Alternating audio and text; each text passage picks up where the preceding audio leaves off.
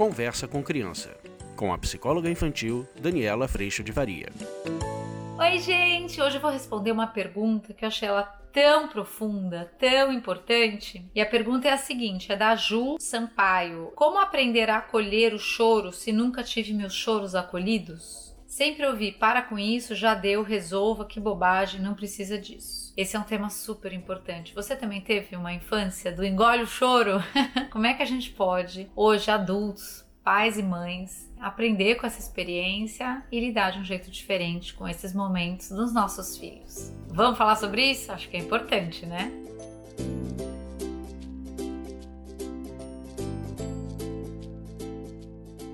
Olha, esse é um tema que me toca, né? Porque a hora que a gente vai se dando conta, é até da importância, né, que a criança, ou que os sentimentos, ou que toda essa vida interna de uma criança é reconhecida ou mesmo ouvida na nossa infância, né? A gente teve sim uma infância provavelmente quem tá aí por volta dos seus 40 para cima, a gente teve uma infância maravilhosa em muitos aspectos, sem dúvida nenhuma, mas talvez com relação às emoções, muitas vezes a gente pode ter a sensação de que ou faltou recurso para os nossos pais, ou eles reproduziram o que eles tinham recebido também, e assim por diante. Eu hoje tenho uma visão um pouco, talvez, diferente de antes com relação a isso, porque cada vez mais que eu vasculho, né, a minha própria história, mais eu tenho a certeza de que eu fui, obviamente, estimulada de determinada forma, seja na forma a lidar com as emoções, na forma a lidar com a vida. Estímulo no sentido de como meus pais me educaram, né? Mas cada vez mais fica muito claro para mim que como eu lido com todas as possibilidades da vida ou com as coisas da vida tem muito a ver como eu lidei com o que aconteceu comigo. Entendem? Como é que eu lidei com o que me acontece? Como eu lido com o que me acontece? A gente pode, obviamente, ir para um lugar de vítima, às vezes ir para um lugar de vilão, às vezes ir para um lugar de salvador. A gente pode criar essa história, né, de que tudo que eu sinto é porque eu sou vítima de uma história que não foi bacana, de uma educação que não foi a melhor, de uma educação que às vezes foi ruim, inclusive no sentido da forma e do trato. Mas eu tenho que dizer para vocês, na premissa, e talvez isso seja um pouco complexo para a gente aprofundar aqui, a gente tem aprofundado isso muito lá no curso online e eu aqui no meu trabalho com as famílias também. Enquanto a gente tem a premissa do quanto a gente nasceu bom, puro e perfeitos, a gente acaba colocando o processo de educação como o processo absolutamente responsável por tudo o que eu agora sou impuro, imperfeito e muitas vezes agressivo, violento. E aí a gente fica agora como mães e como pais, isso é profundo, vê se você consegue perceber isso. Eu sinto isso muito na minha vida. A gente começa a se colocar numa exigência muito grande desse processo, porque eu também tenho a premissa do meu filho bom, perfeito e puro, então eu não posso fazer nada de errado no processo de educação, porque o efeito será que toda dor que ele tiver, a culpa vai ter sido minha. E aí, quando vem essa sua pergunta, Jude, como é que eu acolho quando eu nunca fui acolhido? Muitas vezes a gente acaba replicando situações porque a gente às vezes não consegue. Eu não tô dizendo que esse é seu caso, mas já passei também muito por isso e já acompanhei muitas pessoas passando. A gente não consegue sair dessa ideia de que eu tô determinado pelo que me aconteceu. Então, com todo o respeito, eu te convido a gente a rever essa premissa.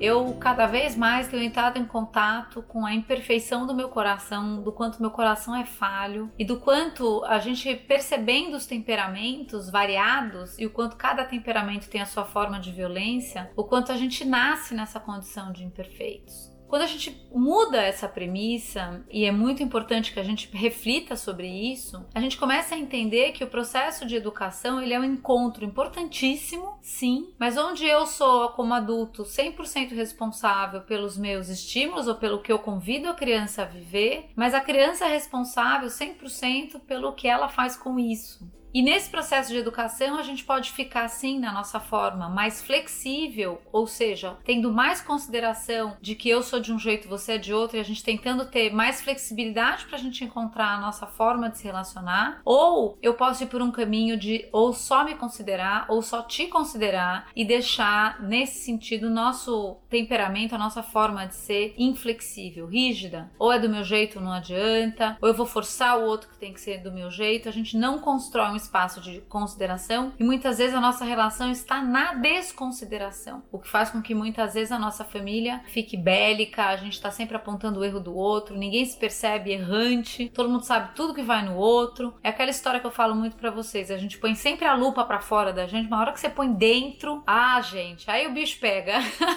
Porque aí você vê as suas reais intenções, você vê o quanto você é falho, o quanto você é vaidoso, o quanto você quer para você, o quanto você tá preocupado em ser amado ao invés de amar o outro. E é duro descobrir isso, mas é bom. É muito bom. Primeiro porque o primeiro movimento que vem disso é humildade, e a hora que a gente começa a ter humildade, a gente começa a ouvir o outro, ao invés de saber o outro. Por que, que eu tô trazendo essa premissa nessa sua pergunta? Porque se eu tiver na premissa de que tudo que me acontece, ou de tudo que eu sou hoje, eu só sou isso pelo que meus pais fizeram, eu acabo presa numa situação e, obviamente, vitimada e às vezes fragilizada nesse processo. Agora, se eu entendo a premissa de que eu nasci imperfeita, assim como meu filho, assim como meus pais, eu começo a chegar perto de uma possibilidade que eu gosto muito e que eu acho que surge desse processo de humildade, de ter a certeza de que eles fizeram o melhor possível dentro de toda a condição que eles tinham. Assim como eu tenho total clareza de que eu estou fazendo o melhor possível, do quanto a minha intenção jamais é ferir as minhas filhas, mas eu não tenho controle do que elas vão fazer com o que elas estão recebendo. Tenho controle hoje, algum, né, controle.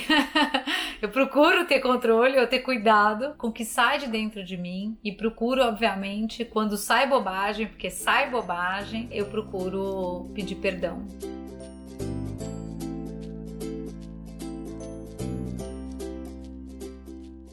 E o espaço de perdão, ele é um espaço maravilhoso de consideração porque eu tô contando pro outro que eu não tô na perfeição, eu convido o outro a mesma coisa, quando vê a gente tá todo mundo se pedindo perdão. Então imagina que talvez, ao invés de exigir que você acolha sua filha, perceba o quanto nesse processo todo, quando você dá conta de se acolher, e aí também eu creio muito na oração, no pedir o amor e o colo de Deus nesse processo, você começa a perceber que esta condição humana de sensação de vazio, de vazio existencial, de dor, ela é uma condição nossa, que pode ter se tornado mais rígida ou menos rígida dentro do processo da nossa vida e da vida de cada um, obviamente, mas tem tudo a ver com o nosso temperamento, com o processo de autoconhecimento, para que a gente possa se render, sem dúvida nenhuma, acho que primeiro perante a Deus sempre, mas também se render perante as pessoas com quem a gente convive, se render à humildade, se render à percepção de não controle, se render a uma relação de coração aberto, colocando as nossas necessidades e por que não as nossas fragilidades, né? Talvez nessa percepção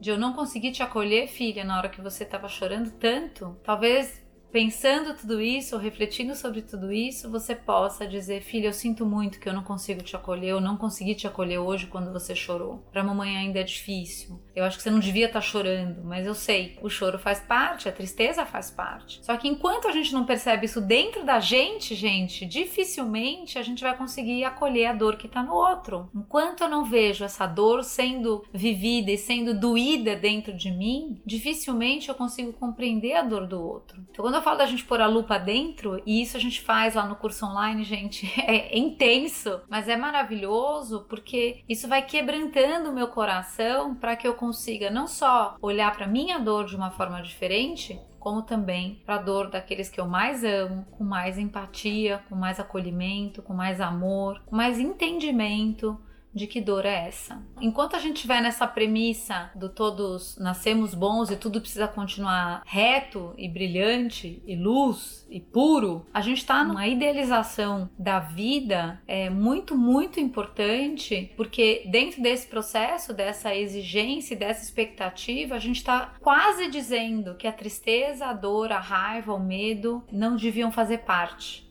Então, se você está sentindo tristeza, raiva medo ou qualquer coisa assim, tem algo de errado acontecendo. Quando, na verdade, a dor muitas vezes traz sentido, a dor muitas vezes traz direcionamento, a dor muitas vezes te conta a importância das coisas. Você perde alguém que você ama, você perde um trabalho que você ama, você passa por alguma situação difícil na vida. Se aquilo não doesse, você não saberia nem a importância disso para você. Então, quanto mais a gente começa a ouvir a mensagem de todo esse nosso interior, que muitas vezes grita e dói, dificilmente a gente vai acolher o outro.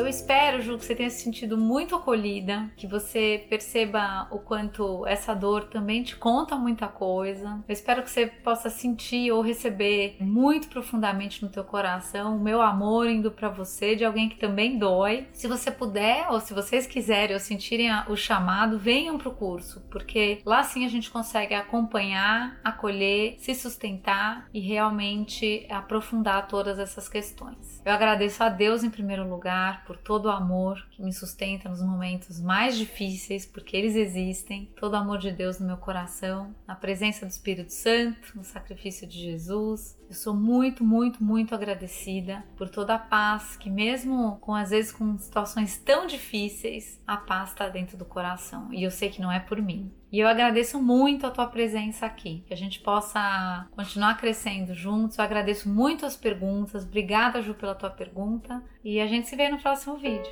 Tchau! Você acabou de ouvir Conversa com Criança, com a psicóloga infantil Daniela Freixo de Faria. Mande seu e-mail para conversa@danielafaria.com.br.